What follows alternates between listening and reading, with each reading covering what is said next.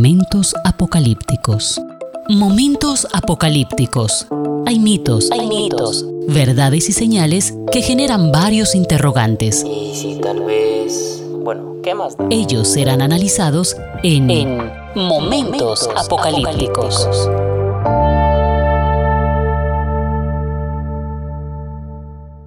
Hola, ¿qué tal? Sean todos bienvenidos. Otra vez más estamos acá con este podcast, Momentos Apocalípticos. Soy Javier Montoya y espero me pueda acompañar en este estudio que estamos haciendo de los rasgos de la literatura apocalíptica. Así que bienvenidos y hemos iniciado el estudio de cada una de las cartas de una manera muy tangencial. No vamos a estar profundizando mucho en cada una de ellas, pero igual, lo que quiero comentarles es que hemos iniciado con algo muy particular y es el mensaje a las siete iglesias. Son siete mensajes. El número siete siempre va a ser algo distintivo en la literatura apocalíptica. Significa siete, la perfección de Dios, pero también en el dragón significa la perfección del mal. El número siete está en el capítulo 1 donde aparece, donde aparece allí los siete espíritus que son los espíritus de Dios simbolizando al Espíritu Santo. Ya iniciamos hablando un poco de la primera carta que es a Éfeso. Ahora vamos a mirar la siguiente carta que precisamente corresponde a Esmirna. Y esta carta es otra que muestra la realidad del asunto de esta congregación que está en aquel lugar precisamente. Y es la carta que nos va a mostrar la, la radiografía de esa congregación. ¿Qué dice este mensaje a la iglesia de Esmirna, que es la segunda en este aspecto del círculo que está haciendo Juan para entregar esta carta? Capítulo 2, versículo 8. Y escribe al ángel de la iglesia en Esmirna, el primero y el postrero, el que estuvo muerto y vivió, dice esto. Yo conozco tus obras y tu tribulación y tu pobreza, pero tú eres rico, y la blasfemia de los que se dicen ser judíos y no lo son, sino sinagoga de Satanás. No temas en nada lo que vas a padecer. Y aquí el diablo echará a algunos de vosotros en la cárcel, para que seáis probados y tendréis tribulación por diez días. Sé fiel hasta la muerte, y yo te daré la corona de vida. El que tiene oído, oiga lo que el Espíritu dice a las iglesias el que venciere no sufrirá daño de la muerte segunda. Hay que decir que esta ciudad de Esmirna, después de Éfeso, es la más importante en el sentido comercial de Asia. La colonia que había allí judía, particularmente numerosa en esa religión, era bastante hostil hacia la fe de los cristianos. Algo particular en esto es tu pobreza, aunque eres rico. Si podemos observar en Santiago 2.5, pues se nos habla de la preferencia o digamos el cuidado más bien que Dios tiene de los pobres. Y aquí habla de esta pobreza también. Y se presenta aquí de esa forma eh, como que la pobreza de esta comunidad está debida precisamente en parte al origen servil de sus miembros y en parte a los sacrificios que su fe les ocasionaba. Y eso es bueno porque va a estar exaltando precisamente esto Jesús, quien es el que está inspeccionando a esta congregación, como es esa parte de su venida a la iglesia, y con ese mensaje les está dando una fortaleza impresionante. No se preocupen por su pobreza, es algo con lo cual ustedes van a vivir, es algo con lo cual ustedes pueden dar también testimonio. Entonces es mirar ese sentido, por lo menos a esa iglesia, ¿cierto? Si la queremos utilizar hoy, pues tendríamos que hacer un cotejo realmente. ¿Qué nos quiere decir eso a nosotros? Ahora, la otra parte que encontramos acá son las eh, columnas. Y es que los judíos intentaban sin duda precisamente desacreditar a Cristo y a los cristianos, como observamos por allá en el libro de Hechos capítulo 13, 45. Es que eh, la parte de lo que es la fe es un pilar de columna, la, el trabajo que hacen eh, los líderes en una congregación. Y sobre todo en ese tiempo, pues nos está representando eso, la, la, digamos, los pilares. No porque si desaparecen ellos va a caerse la obra, no, sino que hacen parte de las columnas las personas que oran, las personas que están en el continuo celo de que todo esté funcionando como debe de ser, por lo menos desde la parte humana. De otro lado también tenemos eh, el texto que dice 10, 10, he aquí el diablo echará a algunos de vosotros en la cárcel para que seáis probados y tendréis tribulación por 10 días. Esto también es como la brevedad de la tribulación que aparece en contraste precisamente con la eternidad de la recompensa, que sería la corona de vida. Este término de la, eh, de la brevedad de los 10 días es importante tenerlo presente porque algunos piensan en una forma literal acerca de este número. Recordarán ustedes que ya yo les había hablado en la literatura apocalíptica los números no son contables, son más bien simbólicos. Es decir, cuando digo no son contables, no es para tomarlos literalmente. 1, 2, 7, 8, 9, 10, como para decir, listo, ya pasaron 10 días, entonces vamos a ver qué es lo que va a pasar. ¿Tiene que acabarse esto o va a comenzar aquello? No.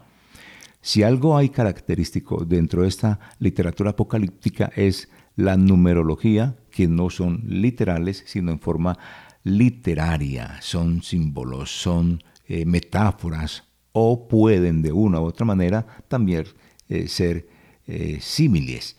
En este caso, este número 10 no es un número ariméctico, de ninguna manera.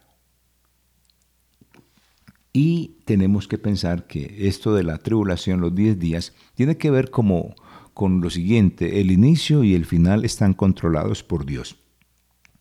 Desde ese punto de vista, todo lo que tiene que ver con el sufrimiento, porque estos van a ser presos, es decir, no tiene que ser exactamente presos, puede ser la persecución, puede ser que van a tener el atropello ideológico del momento y van a tener una angustia muy fuerte, muy angustiosa lo que se llama tribulación o gran tribulación en un momento dado. Es decir, el dolor es muy fuerte, pero tiene un inicio y tiene un final.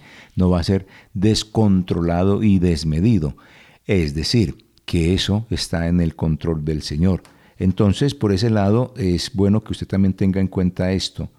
El número en la literatura apocalíptica es en forma simbólica. Nunca va a estar representando lo que es eh, digámoslo de esta manera, el, número 1, 2, 3, hasta llegar al número como tal, sino que es un símbolo. Siempre piense eso. Los números son símbolos en la literatura apocalíptica.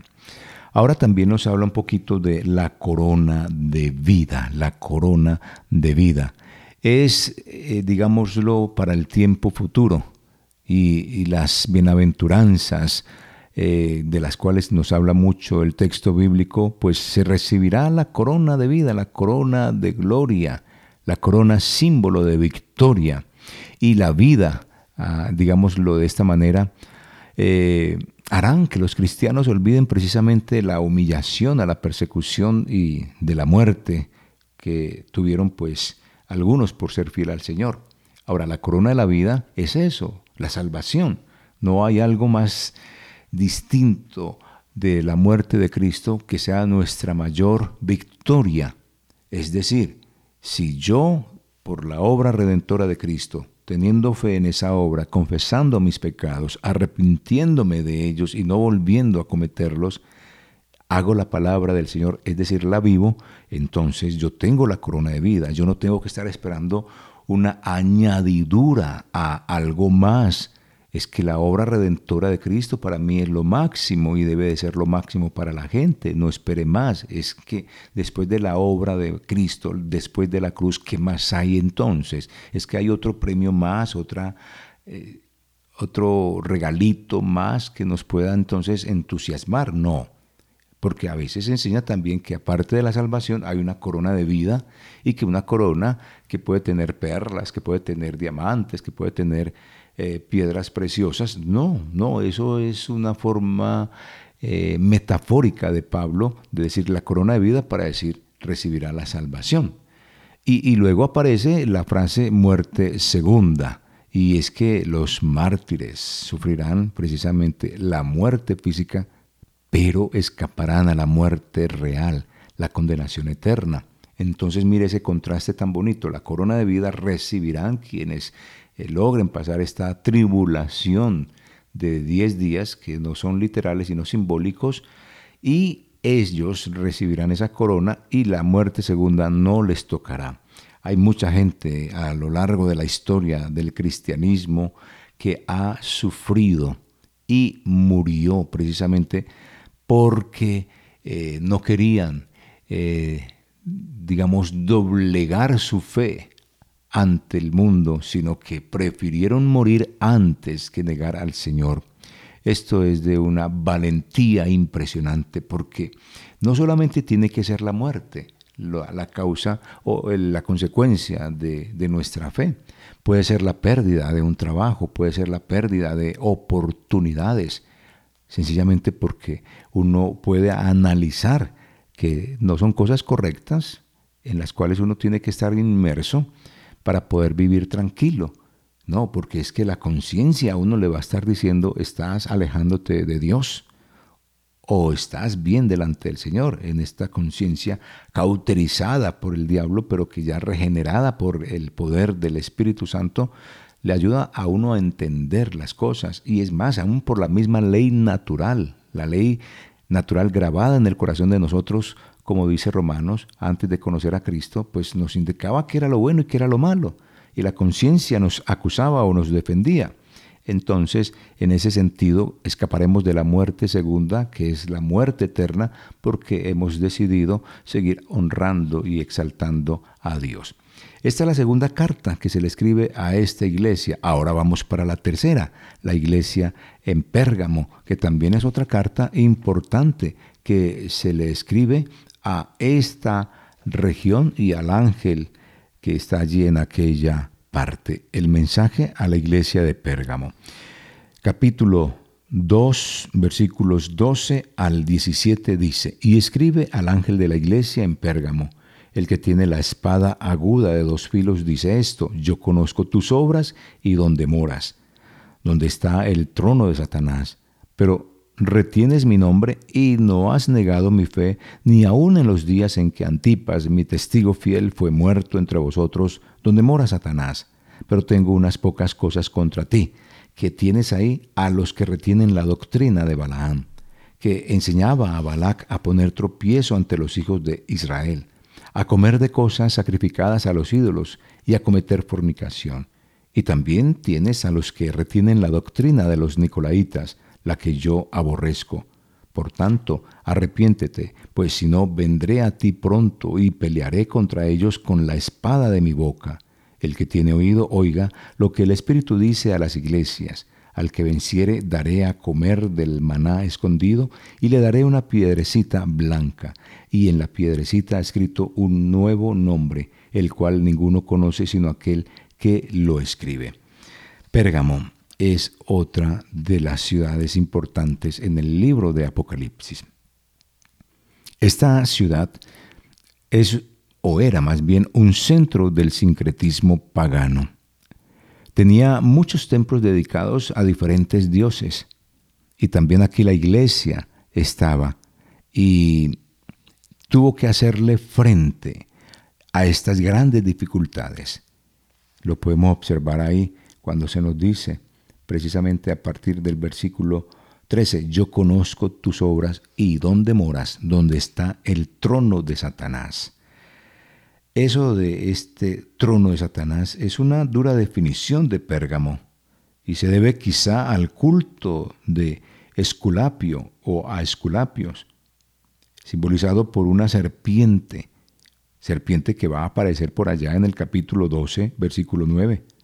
Es el mismo símbolo para designar a Satanás. o bien se tenía el culto imperial que era allí especialmente popular. Y es que en el contexto del imperio romano se tiene que mirar algo y es que había algo que se estaba realizando desde hacía algún tiempo y es la deificación. Y la deificación es la adoración al emperador, pero vivo, no muerto. Es decir, el hombre como tal vivía, estaba como se dice, vivito y coleando. Y a ese hombre lo adoraban en distintas localidades. Y esta es una de ellas, en Pérgamo, donde está la iglesia. Eso era una cosa impresionante, porque ellos, el cristianismo de allí tenía que vivir precisamente la opresión de ese pueblo que generaba sus ganancias económicas del culto al emperador en ese momento. El emperador estaba vivo y eso le agradaba. Y eso permitía el flujo comercial, el flujo de caja, porque el culto proporcionaba dinero, es decir, la religión proporcionaba la parte económica, el sustento de toda la población. Es como hablar hoy un poquito de las romerías a los pueblos tradicionalmente eh, católicos donde han tenido esta mm, aparición de imágenes y eso hace que la gente o la fe de la gente se dirija precisamente a estos campos y a estos lugares y eso genera entonces la venta de la imagen que ha aparecido en esos lugares y de esa manera la gente se sostenía. El culto al emperador que se daba en aquel momento, el culto a los distintos dioses, pero sobre todo el del emperador, era lo más importante. El emperador permitía la deificación, a él no le chocaba, pues al fin y al cabo también se consideraba divino, descendiente de los dioses, entonces era algo bueno para ellos. Y eso pues les permitía a la población tener ciertos privilegios. Por ejemplo, si se iba a construir una carretera, era una inversión fuertecita que hacía el imperio, porque esto pues permitía también eh, la facilidad del transporte para la gente que llegara a ese lugar y celebrar allí el culto al emperador y generaba por ende todas las ganancias. Pero si era una región que no tenía un culto especial al emperador, pues mm, no estaba abandonada completamente esa región de parte del imperio, pero no tenía tantos privilegios como esta región. Así que eh, Dios llama a este lugar el trono de Satanás precisamente por eso, el culto a Esculapio, pero también el culto allí a el emperador. Luego nos habla de lo siguiente y es mi testigo fiel. El Señor aquí aplica este término a Antipas y porque permanece fiel a su maestro hasta el fin. Mirando en la historia, parece ser que este hombre eh, sufre una muerte terrible porque es precisamente enviado o más que enviado, tirado a un barril de aceite hirviendo, simplemente porque no negó a su maestro. Y esta es una consecuencia precisamente de la fe cuando se vive públicamente y no privadamente. Hay cristianos a los cuales se les recomienda eh, cierre la boca para no hacer quedar mal al Señor. Pero hay otros cristianos que son públicos y realmente muestran quiénes son. Y esto trae consecuencias funestas. Ese fue el caso pues, de este personaje que aparece precisamente en esta iglesia el día o en los días en que Antipas, mi testigo fiel, fue muerto entre vosotros donde mora Satanás. ¿Cuántos de nosotros somos esos testigos fieles dispuestos a dar nuestra vida antes que declinar nuestra fe al Señor Jesús? Quizá la vida, la misma vida nos proporciona esta facilidad de mostrar que somos testigos fieles y ojalá Ojalá lo demostremos, que no vayamos a hacer quedar mal a nuestro Señor Jesucristo. Ojalá Dios nos dé las fuerzas suficientes para esto. Ahora encontramos también la doctrina de Balaán.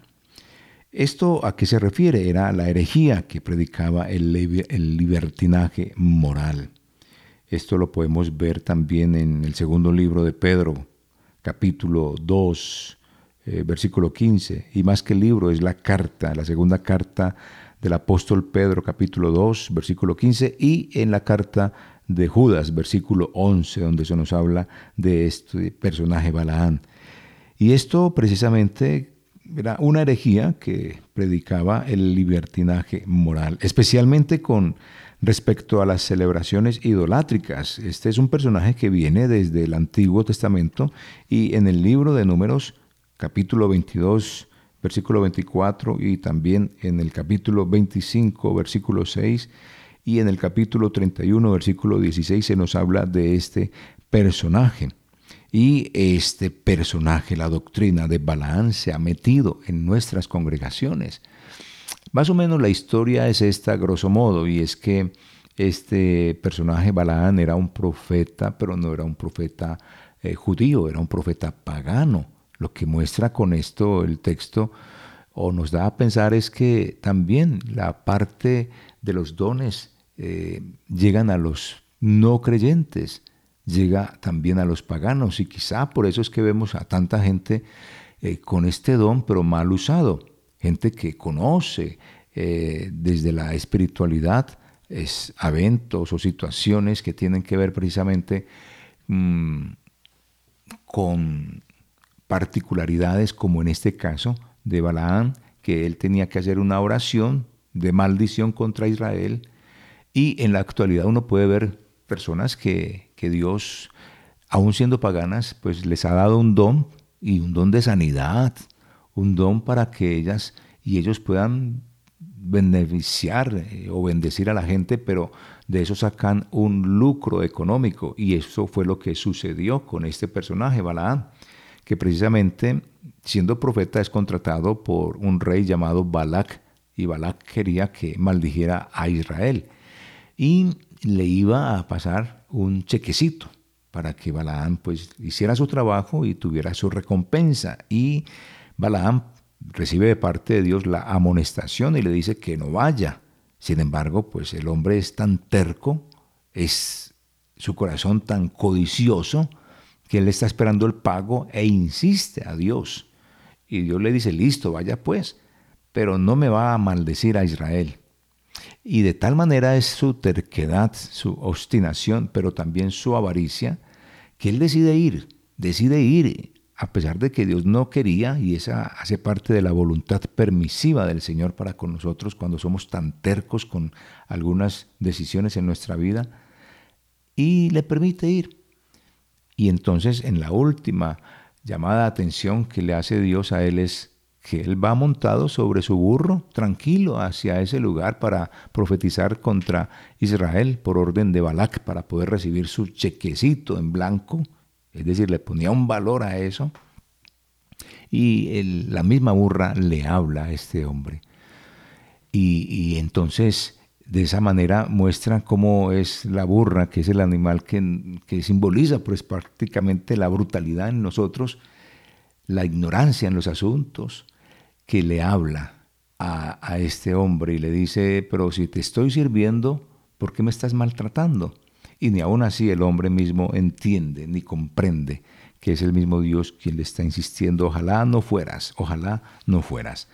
Entonces la doctrina de Balaán eh, corresponde precisamente a, a, recibir un pago por lo que se hace, es decir, el interés es más, más que servir, es más lucrativo, es la avaricia que hay en este hombre y esa doctrina de Balaán pues no está lejana en nuestro tiempo porque hay muchos que realmente predican a Cristo es por avaricia, por codicia, porque teniendo el poder pues son capaces de hacer muchas cosas. El poder está, pero un poder usado en las manos de gente buena es muy distinto al poder usado por la gente que es mala y este hombre era malo. Y en la iglesia cristiana, en la iglesia de Cristo hay gente mala de la cual tenemos que cuidarnos y que no lleguemos a ser ninguno de ellos también. Y también está la doctrina de los nicolaitas y estos herejes y los discípulos de Balaam, pues formaban probablemente un solo grupo.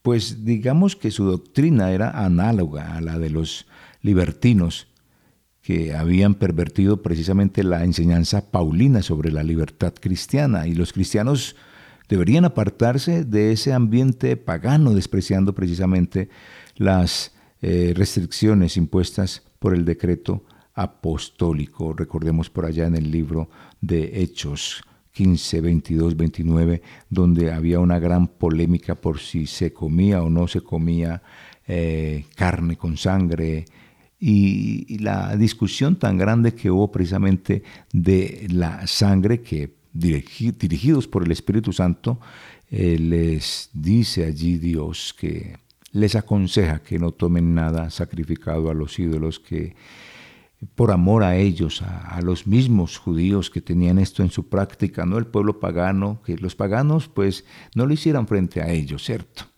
Es como el consejo y Aquí entonces muchos relacionan esta doctrina de los nicolaitas precisamente con estos asuntos, pero como ya dije en programa anterior, uno no puede ponerse a especular sobre lo que no dice la escritura para evitar ser chismoso y no poner a la Biblia a decir lo que no dice. Y sabemos que los chismosos no entrarán al reino de los cielos y lo podemos ver desde ese punto de vista. Es decir, no pongamos a la Biblia a decir lo que no está diciendo realmente. Entonces, eso en cuanto a esta doctrina de los eh, de Balaán y la doctrina de los Nicolaitas. Y también podemos ver que esta eh, laxitud moral del paganismo pues se estaba filtrando en esta iglesia y no solo en esta, sino en otras.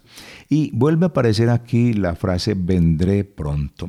Ya de esto hemos hablado y esta advertencia que se repite siete veces en, este, en el capítulo 3, 11, allá en el capítulo 16, 15, en el capítulo 22, 7, 22, 12, 22, 17, 22, 20, es precisamente el anuncio del Señor que Él viene y que está ahí en la iglesia para corregir, para predicar, para eh, eh, aconsejar. Y esa venida del Señor Jesús la necesitamos todos porque necesitamos ser corregidos en nuestra vida, eh, limpiados del pecado. Somos salvos, pero necesitamos la limpieza del Señor Jesús, así como Pedro, que le dijo, Señor, entonces límpiame, no solo los pies, sino todo el cuerpo. Y le dice, ya tú eres limpio, solo necesitas limpiar tus pies. Y esa obra la hace el Señor Jesús. Entonces, tengamos presente eso pues en esta iglesia. Vendré pronto. Y es muy bonito que el Señor esté en ese sentido viniendo, visitando a la iglesia, porque son los actos disciplinarios del Señor para que nosotros no lleguemos a tener condenación con el mundo, sino la corona de vida. Y luego dice que Él luchará contra ellos. ¿Quién? Cristo, ¿cierto? Es decir, contra los nicolaitas, con los cuales pues nada tenía que ver la iglesia de Pérgamo en su mayor parte. Luego habla del maná escondido, este alimento oculto como todas las cosas pertenecientes al tiempo que ha de venir. Y es precisamente de esto que nos habla por allá Juan 6:32, donde nos habla de Jesús como el pan de la vida que descendió del cielo, el pan, el maná que comieron los israelitas, es el maná en Cristo Jesús, o el símbolo de ese maná es Cristo Jesús, que para nosotros precisamente es el alimento espiritual. Ojalá nunca desechemos este alimento espiritual porque es lo que necesitamos para tener una diaria comunicación con nuestro Señor Jesucristo. Y luego nos habla de una piedra blanca con un nombre nuevo. Y es que la costumbre de llevar amuletos con algún nombre mágico escrito en ellos estaba bastante extendida en ese mundo pagano. Y ellos creían que quien conociera ese misterioso nombre podía utilizar los poderes del ser ahí mencionado precisamente con el fin de protegerse de los malos espíritus, de todo aquello que pudiera traerle consecuencias. Y Cristo, por el contrario, viene precisamente a afirmar que solo su nombre, que nadie conoce, es el que proporciona verdadera protección a cuantos creen en Él. Así que es importante tener eso en mente. Esto hace parte de esa vivencia de este pueblo y nosotros pues vemos también reflejada nuestra vida, nuestra actitud en esta carta y qué es lo que debemos entonces también nosotros asumir de todo esto. Pues no meternos con doctrinas eh, heréticas, eh, entender que estamos en un mundo donde el trono de Satanás impera a través de las ideologías humanistas, donde nos quieren sacar la Biblia para meternos la psicología en el púlpito, donde todo es terapia y terapia y terapia, pero nadie mira el corazón. Terapea el corazón con la palabra del Señor, no con el humanismo, porque eso no sirve. Puede ser una herramienta, pero no es lo que va a transformar el corazón. El corazón lo transforma, es la palabra del Señor.